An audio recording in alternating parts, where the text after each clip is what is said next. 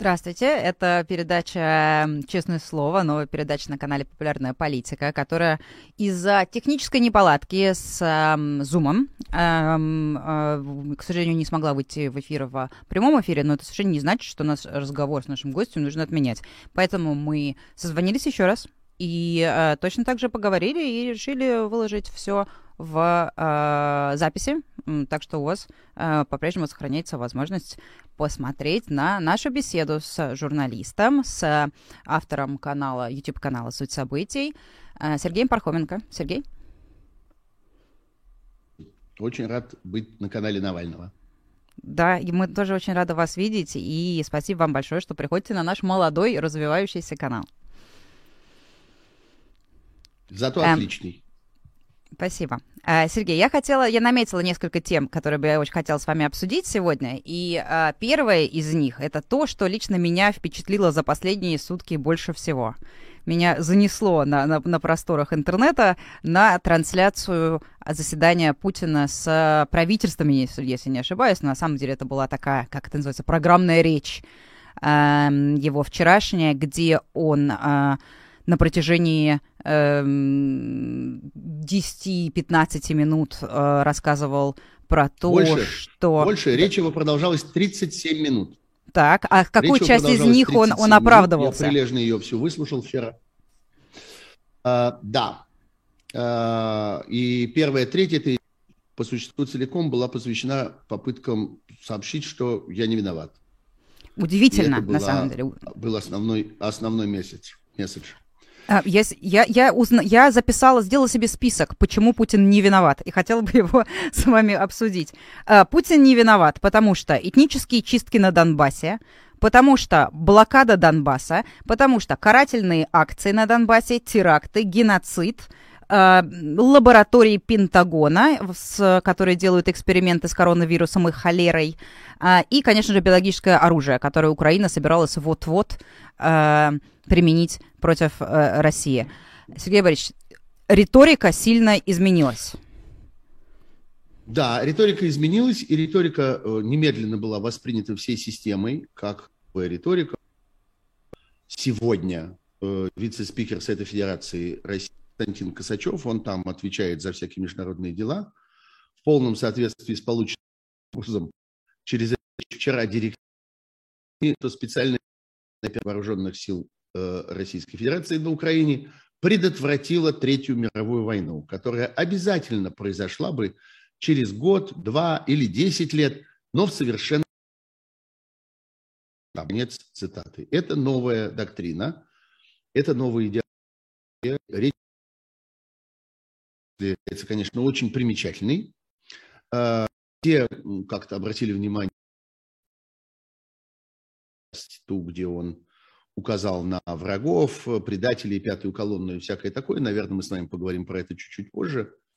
Но действительно, э, это совершенно без даже при всем том, как мы привыкли к количеству вранья в том, что говорит Путин, и в том, что говорят его, так сказать, э, подельники, вот я думаю, что теперь правильно вот так этих людей называть, не соратниками же, а подельниками.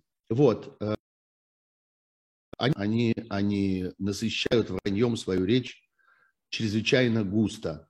Но э, это выступление было оно, во всяком случае, вот в той части, где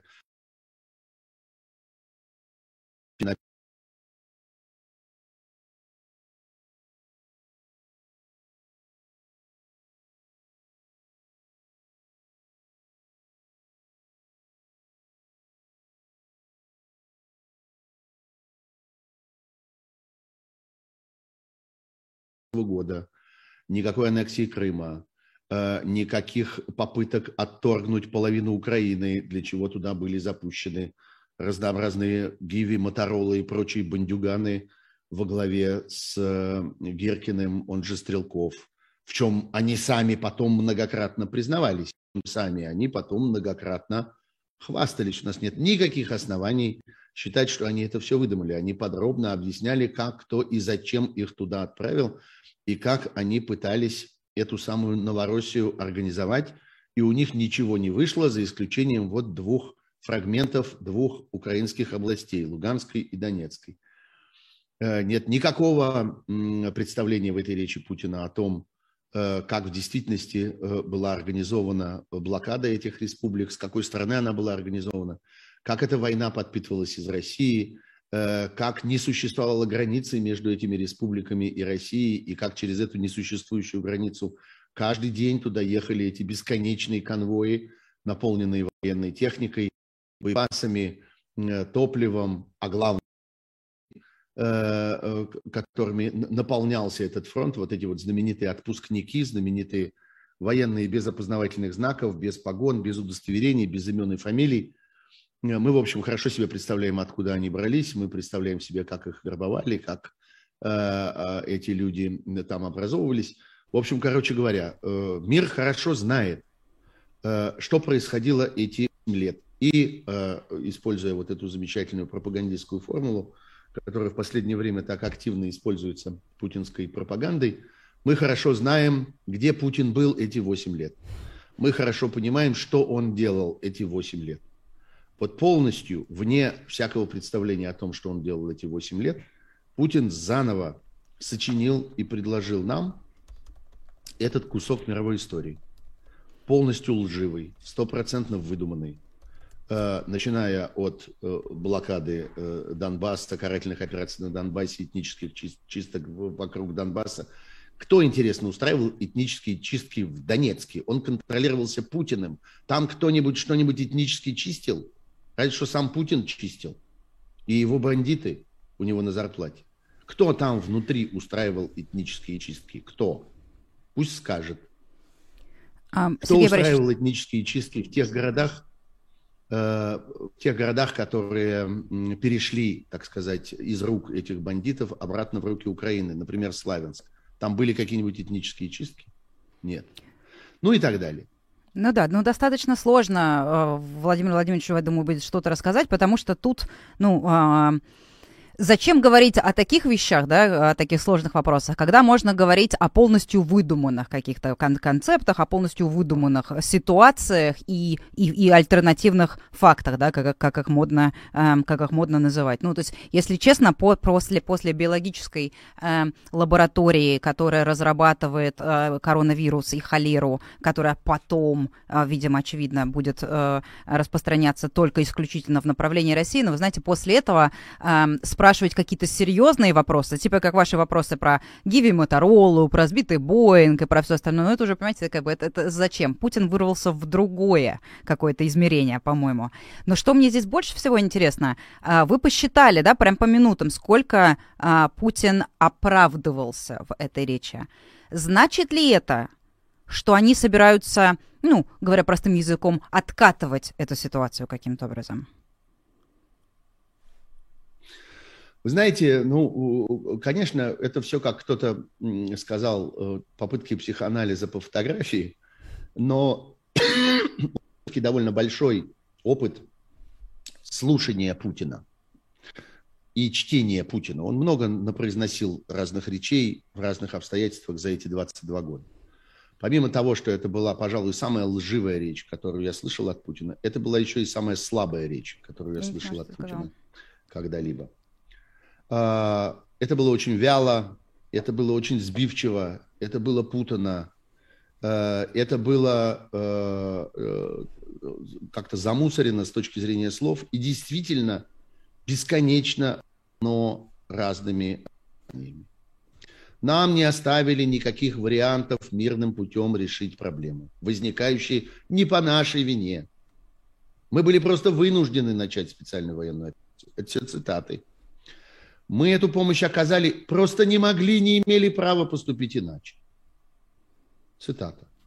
У нас не оставалось другого варианта для самозащиты, для обеспечения безопасности России, кроме проведения специальной военной операции. Это тоже была цитата. И таких цитат есть еще. А, ну, видимо, даже эта, так сказать, луженая психика не справляется. А, человек ошибся во всем. Он может сколько угодно нам говорить о том, что все идет по плану, э, все, все э, как предусмотрено. все соответствует нашим разработкам. Он тоже это много раз повторил, надо сказать. Тут у меня нет цитат, но желающие... Простите.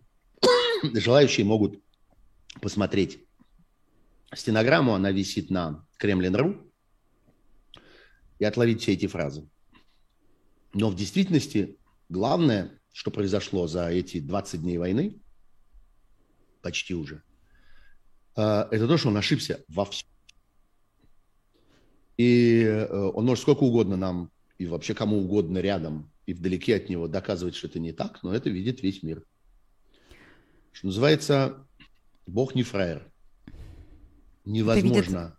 Э, да, он все видит, все, э, так сказать, э, судит справедливо обо всем. Невозможно быть оторванным 20 лет от жизни, невозможно 20 лет получать сведения об окружающей действительности от разнообразных жуликов и воров, которых ровно столько же в разведке, в контрразведке, в ФСБ, в армии, где угодно еще, сколько их в «Единой России». Если вы думаете, что только Россия – единая партия жуликов и воров. Нет, ФСБ тоже партия жуликов и воров, как мы теперь понимаем. Очень некомпетентно. партия жуликов и воров. Все они партии жуликов и воров. Называется чуть по-разному, а суть у них одна. Вот результат. Среди прочего, что они украли, они украли не только деньги, они еще и украли представление своего босса о том, как устроен окружающий мир и его собственное хозяйство. И то, что он пожимает сейчас, это вот это. Я то, правильно понимаю, что вы намекаете на, на то, что Путин действительно находится в заблуждении, что он дезинформирован ну, а он настолько, что он уверовал?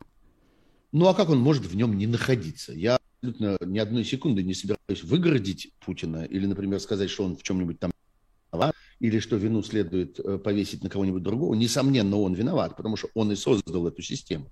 Он основа этой системы, гарант этой системы, хозяин этой системы, плательщик этой системы и все остальное этой системы. Но система такова, она оставила его без представления об окружающей жизни. Потому что он так захотел, он захотел не знать, что происходит вокруг, а жить в некотором выдуманном мире. Он захотел не волноваться на эту тему, он захотел не предпринимать усилий для того, чтобы получать какие-то реальные объективные сведения о происходящем вокруг. Это он так распорядился. И вот результат.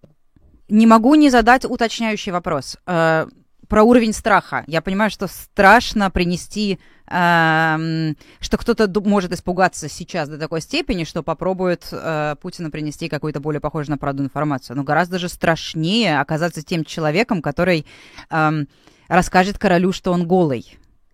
Имеет ли смысл надеяться на какого-то такого а, человека внутри путинского ближайшего окружения, который все-таки а, попробует а, ради, даже ради благосостояния своего начальника, ради того, чтобы а, каким-то образом вернуть все на нормальные рельсы, попытается Путина, ну, я не хочу использовать слово «вразумить», но условно, э, стоит ли нам надеяться на то, что Путин когда-то узнает э, правдивую информацию о том, что э, происходит в Украине и э, что на самом деле, какого масштаба катастрофу он развязал и что он действительно является военным преступником.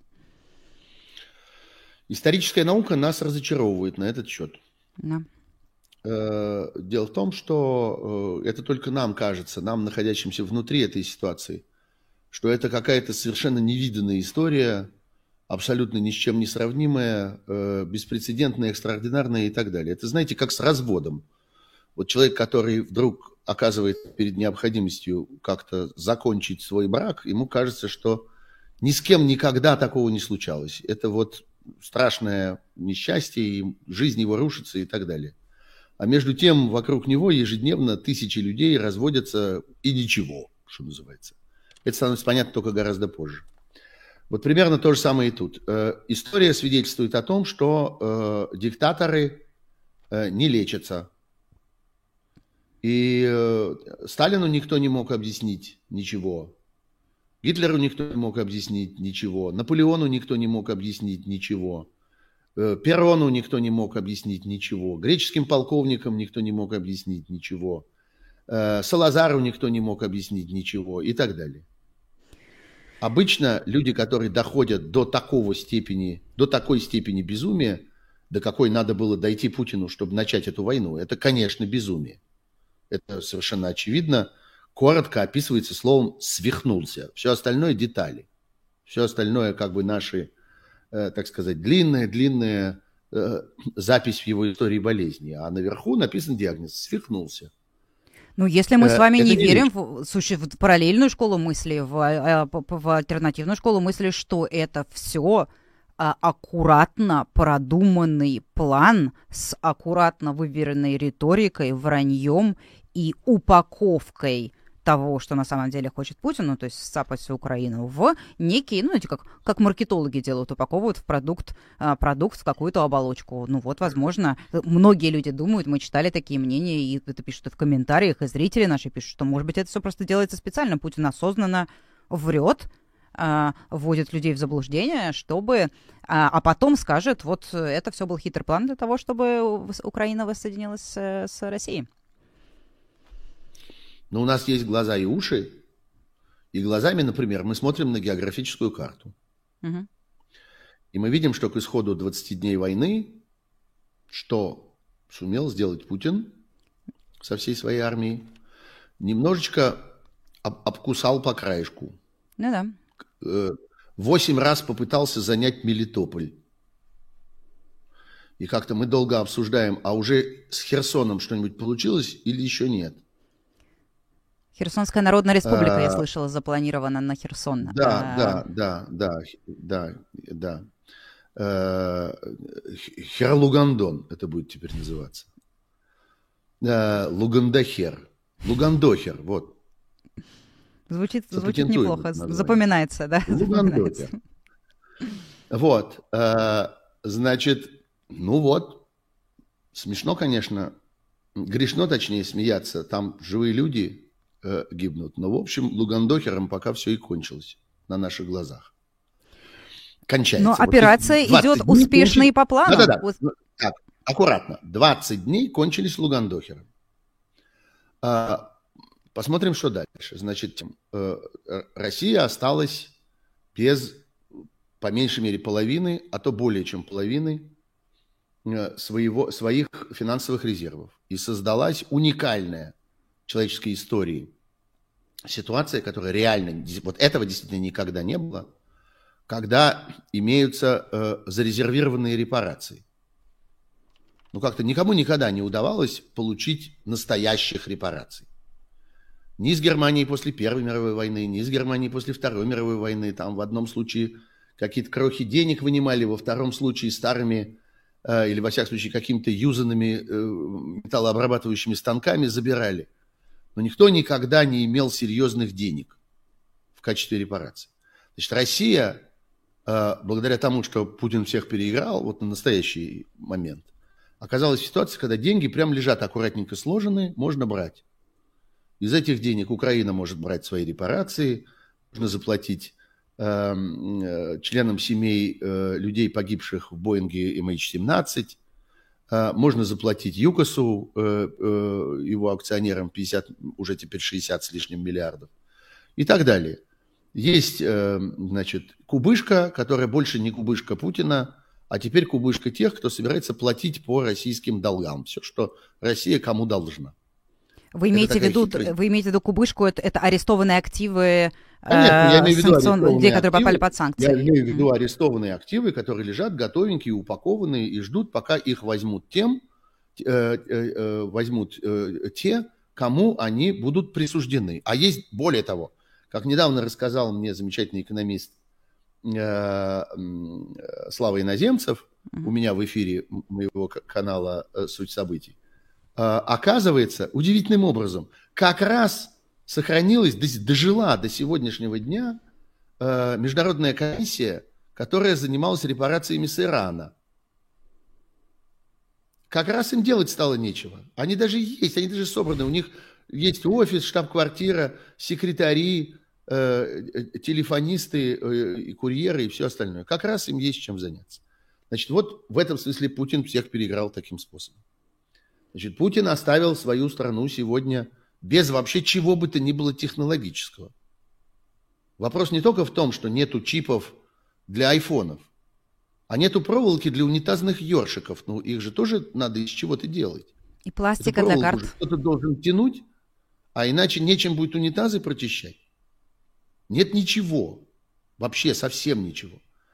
Э, нет оплодотворенных куриных яиц, из которых вылупятся будущие бройлеры.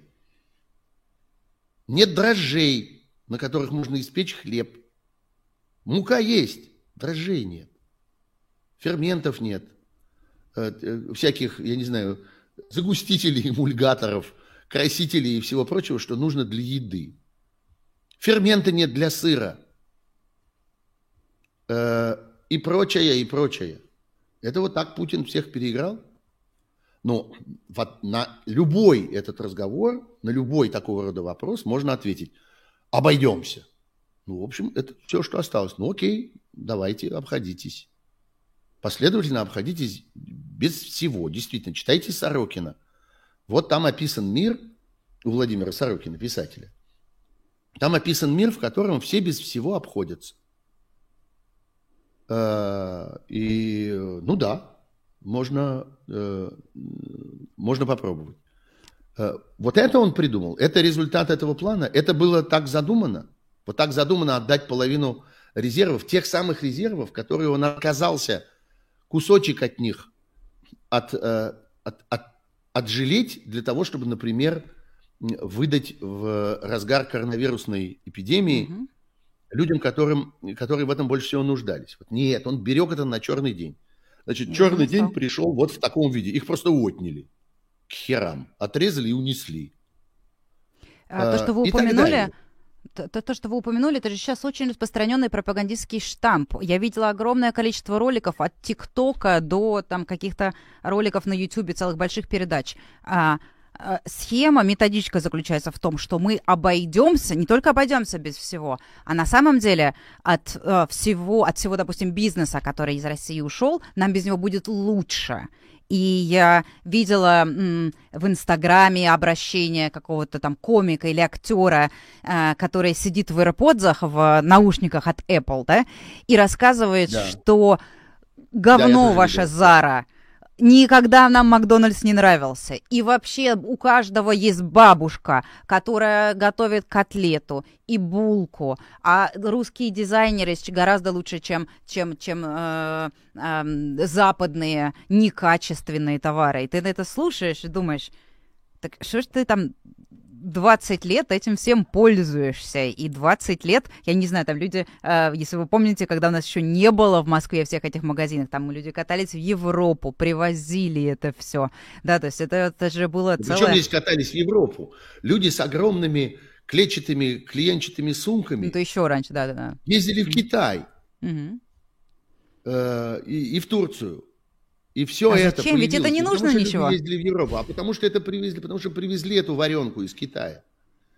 И эти марлевые платья. Это я еще помню.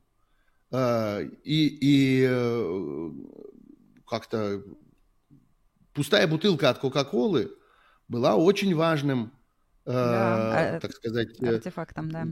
важным предметом в хозяйстве. Я помню, что в 90-м, 91-м, 92-м году. Я был парламентским корреспондентом. А, и в 90-м году, и, собственно, почти весь 91 год, до самого конца, когда начались гайдаровские реформы, они фактически начались в феврале 92 -го года, а какие-то совсем небольшие подвижки начались еще в декабре 91 -го. Не было молока. У меня было двое маленьких детей. И я им добывал молоко в буфете Верховного Совета Сначала СССР, а потом РСФСР. Я знаю до сих пор, что в стандартную большую бутылку Кока-Колы помещается 7,5 стаканов.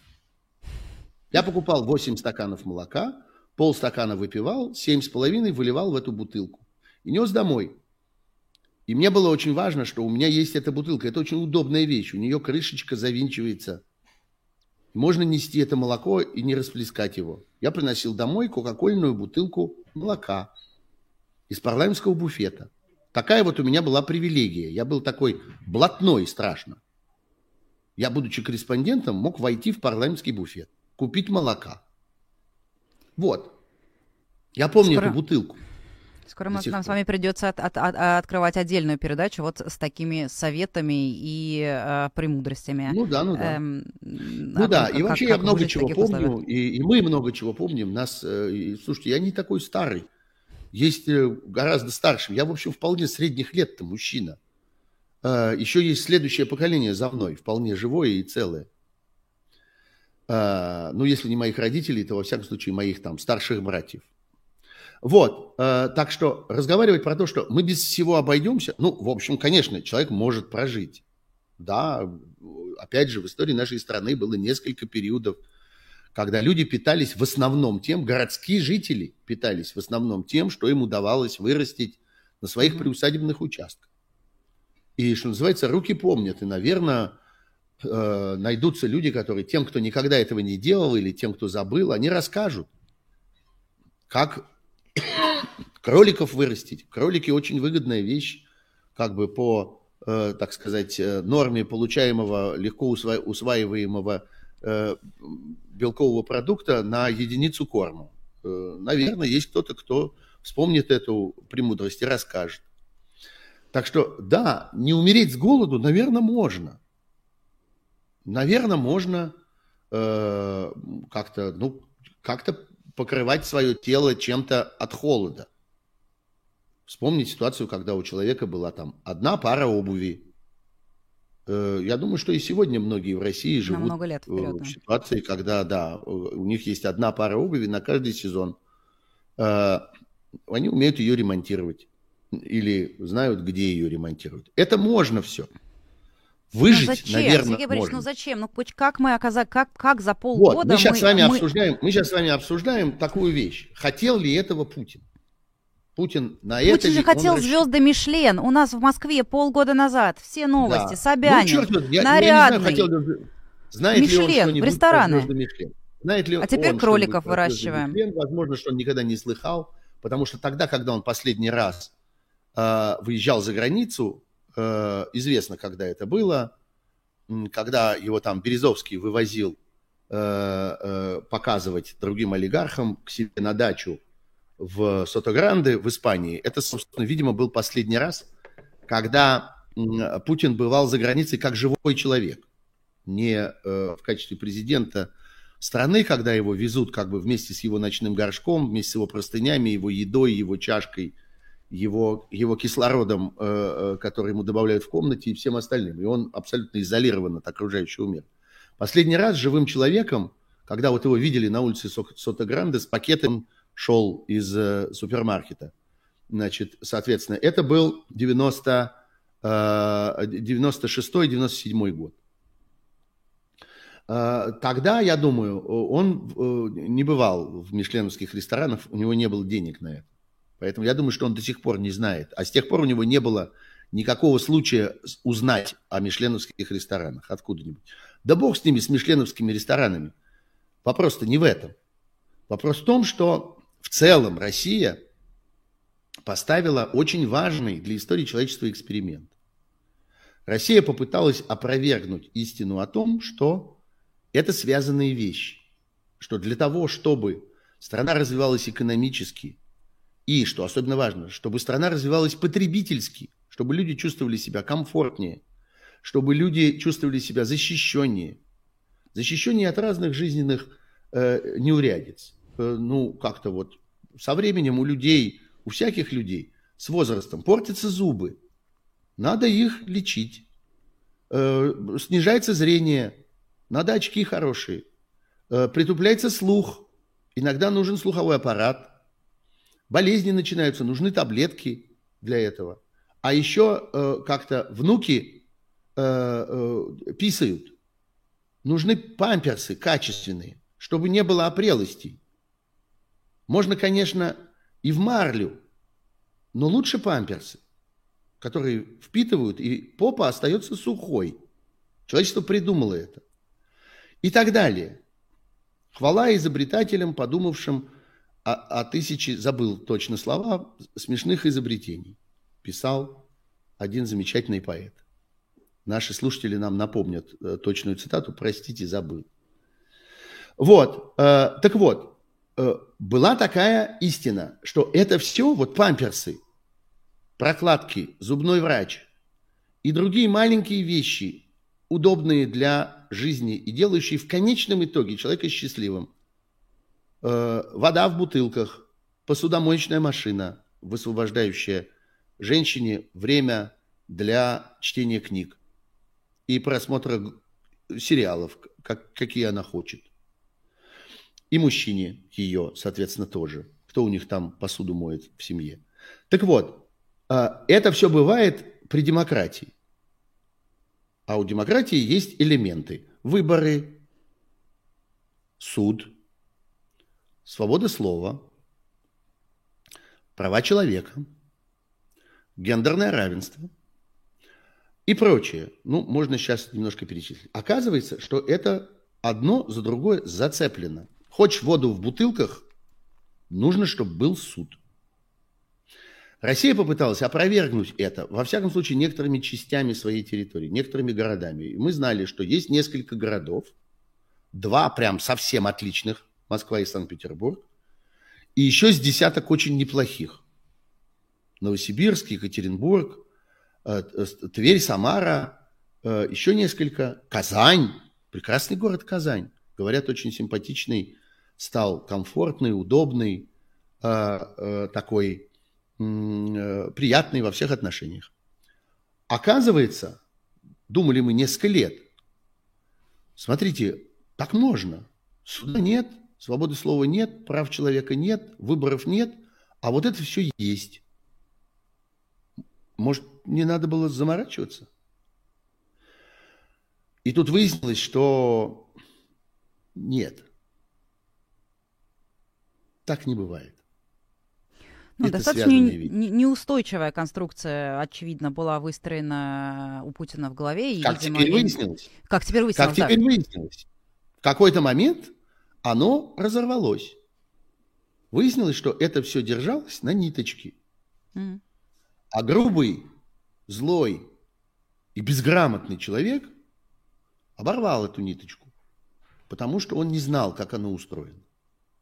Он поверил, что Э, это действительно так э, э, можно, и можно всегда, и можно дальше. Можно еще меньше суда, совсем отменить выборы, полностью исключить права человека и окончательно заткнуть свободу слова.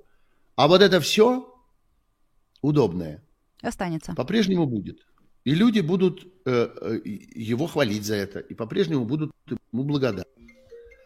А, но нет, очень популярный комментарий во многих э, там в соцсетях э, и не только от пропагандистов, и от абсолютно обычных э, людей заключается в том, что как бы начальник знает как лучше, да, ну, то есть, значит, он знает, что делает. Это то же самое Путин, да, у него какая-то нитью проходит это через, через его обращение, что у меня есть информация, я более информирован, чем вы, у меня есть а, доказательства, наши спецслужбы работают, и я уверен, что так будет лучше. Идите за мной, так будет лучше. И это почему-то этот аргумент он да, резонирует. Вот это вчинный ответ на, на, на ваш вопрос справедливый. Если Путин так и задумал, э, ну, теоретически можно себе представить, поскольку мы имеем дело со свихнувшимся человеком, что он задумал нищету.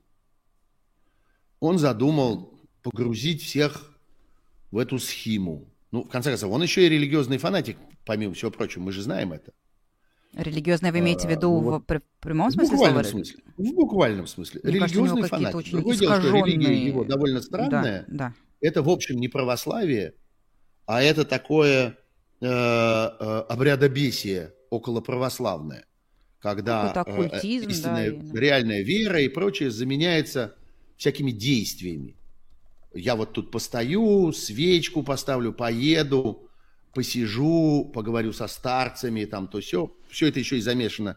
Шойгу ему еще добавил. И шаманизм, конечно, да-да-да. Да, шаманизм и прочее, да. Ну, это, ну, в конце концов, да, есть, есть такие люди, есть такие целые народы, которые э, сложным образом, ну, там, я не знаю, если вы посмотрите на то, как устроена м, религиозная жизнь там на Кубе, э, на Ямайке, в Бразилии и так далее, где это там сложные компоты, из католичества и э, каких-то сложных африканских, э, там, иногда вудуистских обрядов и так далее. Ну, человек сложное существо, он разное себе придумывает. Вот, значит, Путин тоже что-то себе такое придумал, судя по количеству его поездок на Афон, вот этой его манере пропадать в каких-то монастырях, окружать себя какими-то дуболомами э, в рясах, э, возить э, этот самый э, э, благодатный поезд огонь, поезд Богородицы, э, гортань этого самого Сергия Радонежского, или я не помню, что еще, они везли какие-то части тела, какие-то внутренности какие-то от них возили и показывали. Ну, в общем, что-то такое. Я небольшой специалист, поэтому вот, но очереди впечатляли, которые стоят. Как да, так вот, приходи. вообще бывает, действительно, ну, ну, э, э, религиозное безумие, оно иногда погружает людей, в том числе и в физические страдания. Люди э, десятилетиями э, не моются, не знаю, э, живут в гробу, например. Такие условия, истории бывали. Или в бункере. Э, э, там, да, в лесу, в, дуп, в дупло залезают, еще куда-нибудь. Обрастают в шами, питаются червями как-то. Ну, всякое случается. Может быть, он решил всю страну погрузить вот в эту религиозную схему, сделать всех вот этими Э, какими-то старцами, отшельниками э, и, и, и прочим. Может быть, помешательство бывает всякое. Может быть, он так действительно и задумал. А давайте я их всех лишу. Грех это, харам. Нечего им э, есть. Пусть не едят. Ну, может быть, он так задумал. Но же ничему удивиться, да, тогда, может быть, надо признаться в этом, потому что обычно люди, которые, которые встают на этот путь, как бы, которые хотят жить в гробу с клопами, как описано вот в знаменитом, был такой персонаж даже в, в чем он там был, в э, «Золотом теленке» описана mm-hmm. история про такого старца. Вот, э, э, люди, которые это делают, они это делают осознанно, открыто, не стесняются этого и говорят, да, все, грех, я ухожу вот в схему. А, а чего тогда он делает вид, что мы сейчас просто... Я слышал, что вот сегодня кто-то зарегистрировал э, торговую марку Макдональдс в России на себя. Да, я пропустила. Очень предприимчивый явно. Да-да-да. Ну, может, может, утка, а может, ну, если не сегодня, так завтра обязательно mm-hmm. кто-нибудь сделает. Нет никаких сомнений.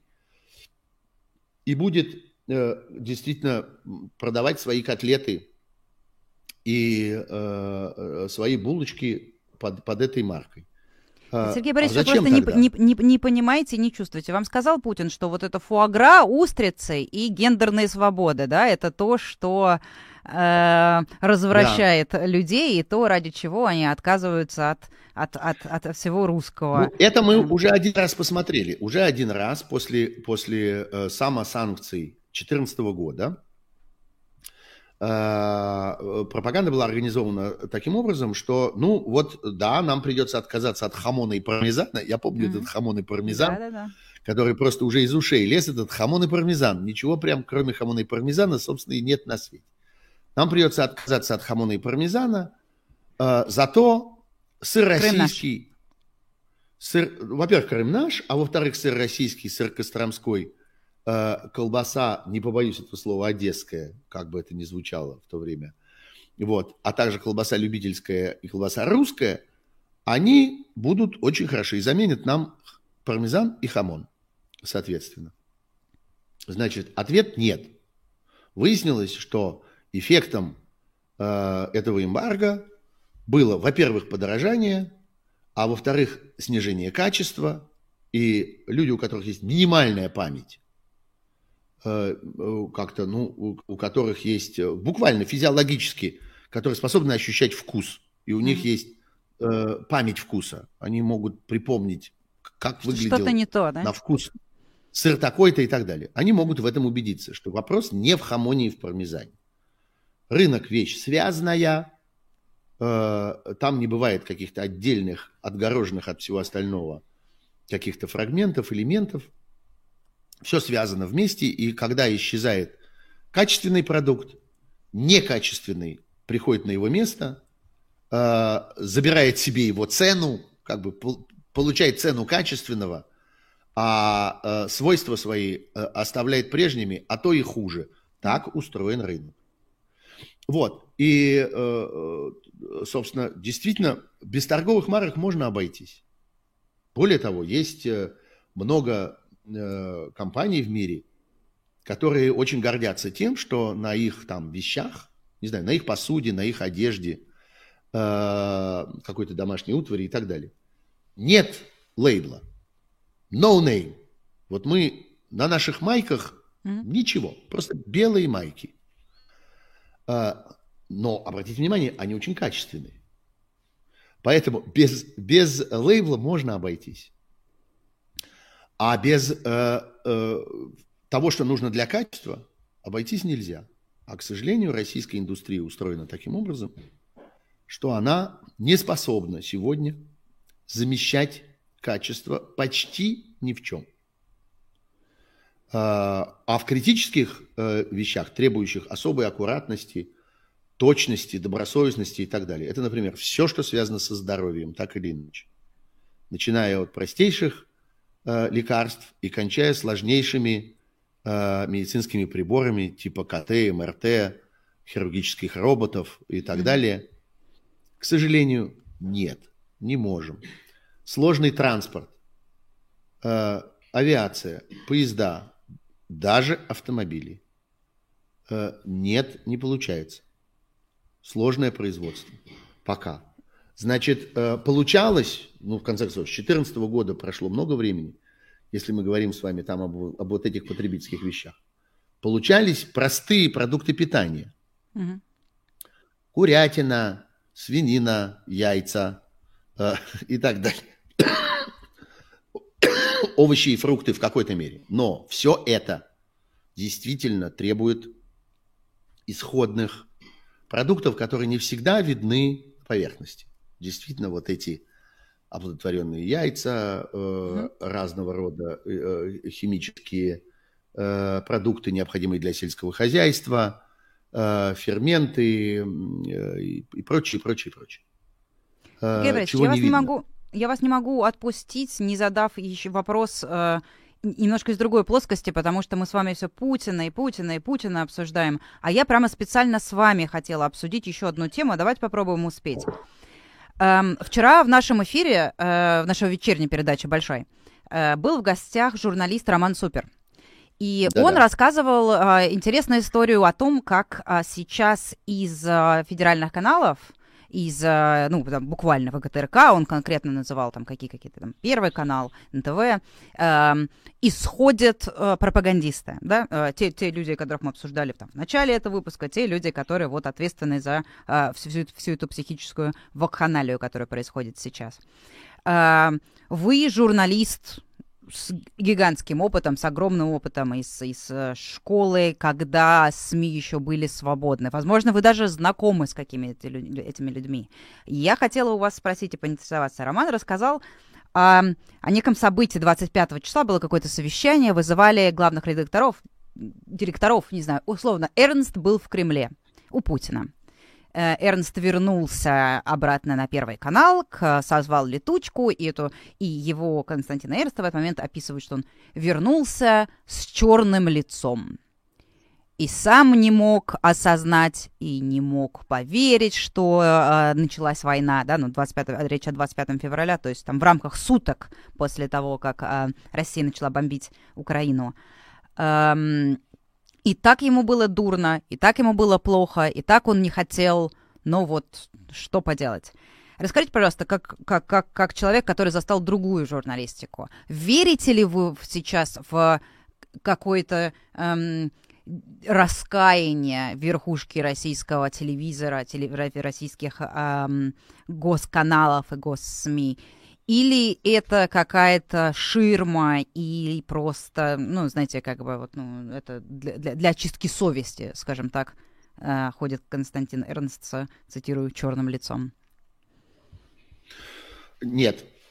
Э, короткий ответ – нет, я не верю в раскаяние. Не верите? Э, я верю в испуг, и в то, что э, среди этих людей, работающих на госканалах, есть достаточное количество людей, э, ну, я не скажу умных, а, скажем, сообразительных, э, способных как бы посчитать на пару шагов mm-hmm. вперед и понять, что они оказались в плохой ситуации. Прежде всего потому, что э, у большого количества людей, работающих на этих госканалах, ну, конечно, прежде всего там у звезд, руководства и так далее, есть некоторая своя отдельная вторая жизнь. И mm-hmm. она заключается не только в том, что у них есть там виллы, собственность, имущество, э, сбережения, э, дети в э, хороших зарубежных учебных заведениях и так далее, и так далее. Но есть прям реальная жизнь. Ну, например, Эрнст. Вы сами сказали про Эрнст. Да. Эрнст же ведь только, только люди мало знающие считают, что Эрнст – это руководитель Первого канала. Нет, mm-hmm. ничего подобного. Эрнст – это один из крупнейших российских магнатов в области кино. И Человек, который контента, продюсирует, конечно. прокатывает и, mm-hmm. и прочее, и прочее, громадное количество высококачественного, надо сказать, со всех точек зрения, включая художественную точку зрения, эстетическую точку зрения, высококачественного контента, так или иначе. Человек, который ввязан в эту индустрию. И я думаю, что его настоящая жизнь там. Собственно, его э, работа как главы Первого канала – это повинность, угу. на которую он согла... вынужден согласиться, согласиться, это плата, которую он платит за то, чтобы заниматься тем, что его действительно интересует, что ему действительно важно, что его действительно кормит и что действительно составляет смысл его жизни. И это кино. С ним в свое время был заключен такой контракт, я не знаю, гласный, негласный, письменный или устный, но он, несомненно, существует. А именно такой. Костя, делай, что хочешь. Зарабатывай, как хочешь. Занимайся, чем тебе интересно. Но время от времени ты будешь нам нужен. Угу. Время от времени мы будем тебя звать и просить тебя сделать какие-то вещи, которые важны нам. Мы будем стараться часто тебя не отвлекать. Но э, э, иногда это будет случаться. Это, знаете, как, помните, было такое кино «Никита», самое первое. Угу. Вот как бы девушка, которая живет, вот она выходит замуж, она едет в Венецию, она как бы, у нее есть своя жизнь, в этой жизни много событий, она этой жизнью очень довольна, и в какой-то момент вдруг раздается телефонный звонок, и ей говорят, у тебя в Надо, ванной да. там карабин разобранный, собирай и стреляй. И она, как робот, идет, вынимает карабин, собирает, открывает окно и убивает какого-то человека, о котором она ничего не знает.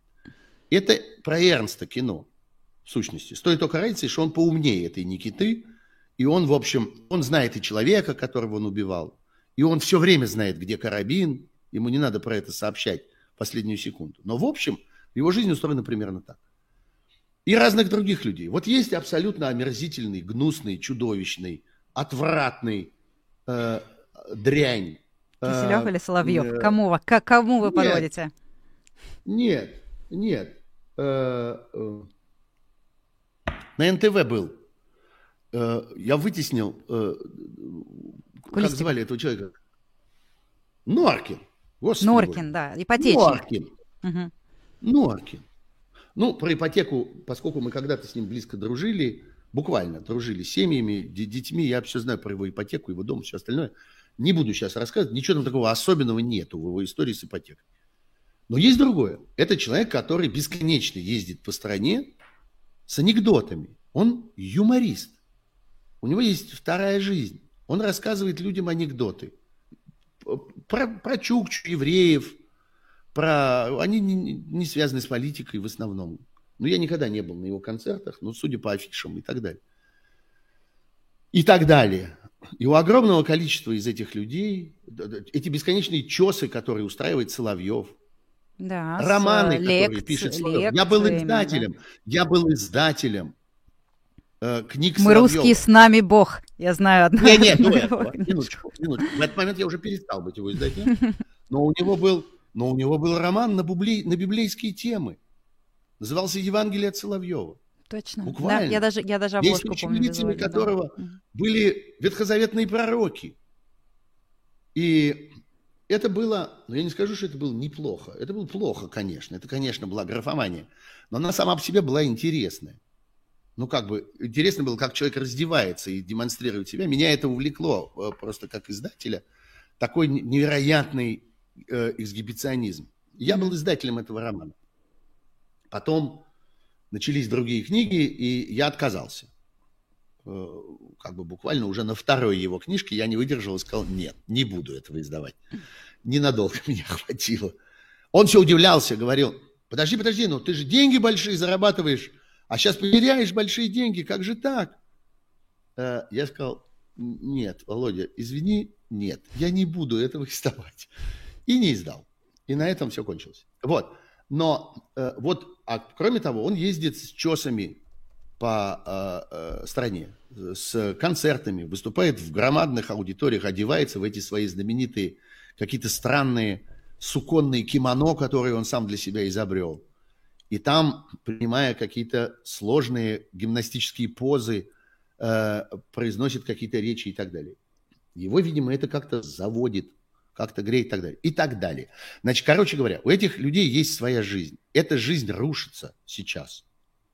Они достаточно сообразительны, чтобы понимать, что эта жизнь рушится. И для них, для многих из них, собственно, для всех их, это важнее. Тот же Брилев О, да. с его английским паспортом, с его детством, проведенным в Уругвае, с несколькими языками, которые он знает. Он, в общем, довольно развитый, судя по всему, человек. Я думаю, что его интересы не могут ограничиться тем, что он делает в кадре.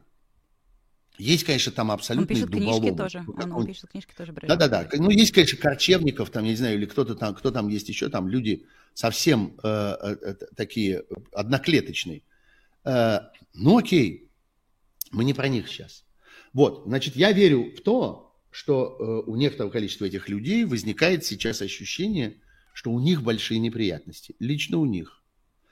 И они а, пытаются бежать или что? Как, как, как, как можно, как можно Они пока, как я понимаю, поведение? пытаются от, отскочить. Они пытаются отойти в сторону. Они пытаются по возможности ограничить свое участие.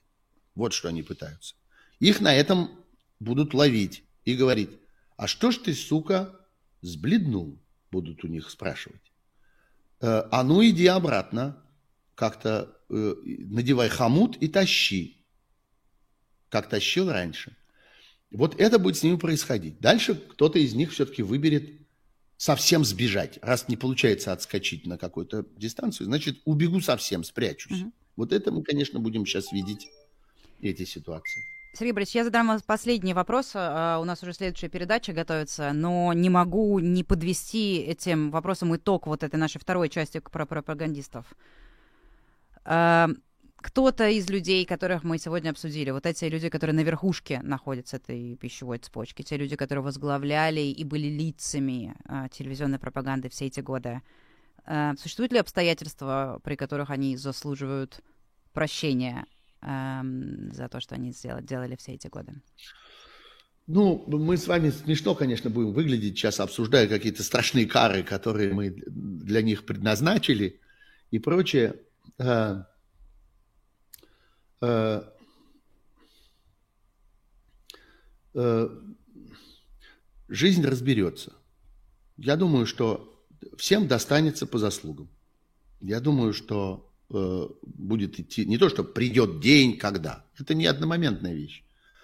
Будет идти время, и люди будут постепенно э, получать то, что они заслужили. И, конечно, никогда не бывает никакой окончательной справедливости. Наверное, кто-то как-нибудь вывернется. Кто-нибудь, наверное, как-нибудь сможет куда-то просочиться, э, э, как-то сделать так, чтобы про него забыли, куда-нибудь убежать, забиться в какой-нибудь угол. Наверное. И мы потом, через много лет, скажем, черт, а этот-то mm-hmm. так и смылся. Улизнул, улизнул. Это да. всегда так бывает. Mm-hmm. Это всегда так бывает.